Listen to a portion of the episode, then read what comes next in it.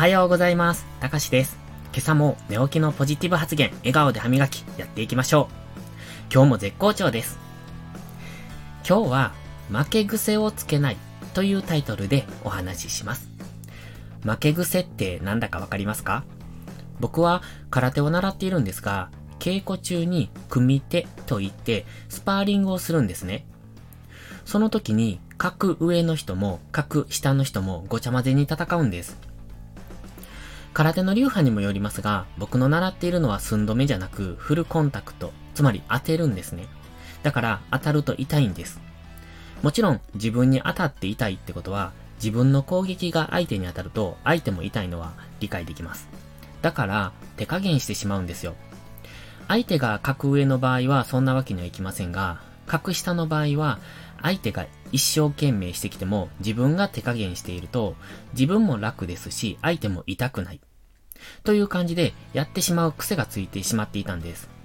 でも、これじゃいつまで経っても強くなれないなって思いましてね。それに、相手にも失礼だなって思うんです。もちろん、手加減するから相手も痛くなくていいのかなとも思うんですけど、それは僕の感情であって、相手はもっと真剣にしてほしいって思っている人もいるでしょう。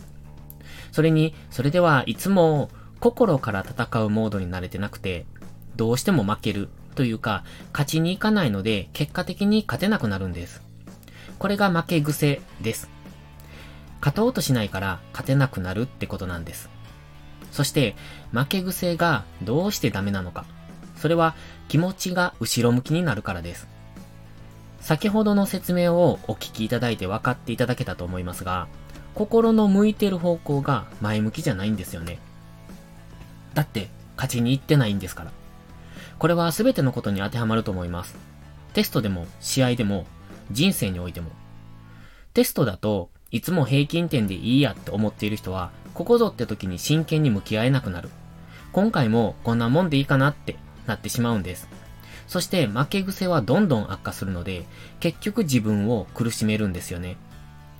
人生においてもそう。いつもなんとなく平々凡々にやっている人は頑張りどころがわからなくなる。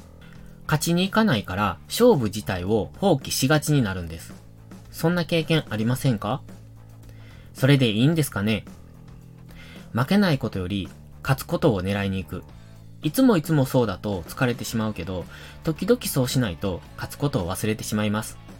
だから僕は空手ではもう負けないって決めたんです。本当は勝つって言えればいいんですけど、まだそこまでの実力が伴っていないので、まずは負けない。そして負けなくなったら勝ちに行きます。皆さんも生活の中の負け癖直していきませんか？それでは、いいことから始めよう。今日も元気よくいってらっしゃい。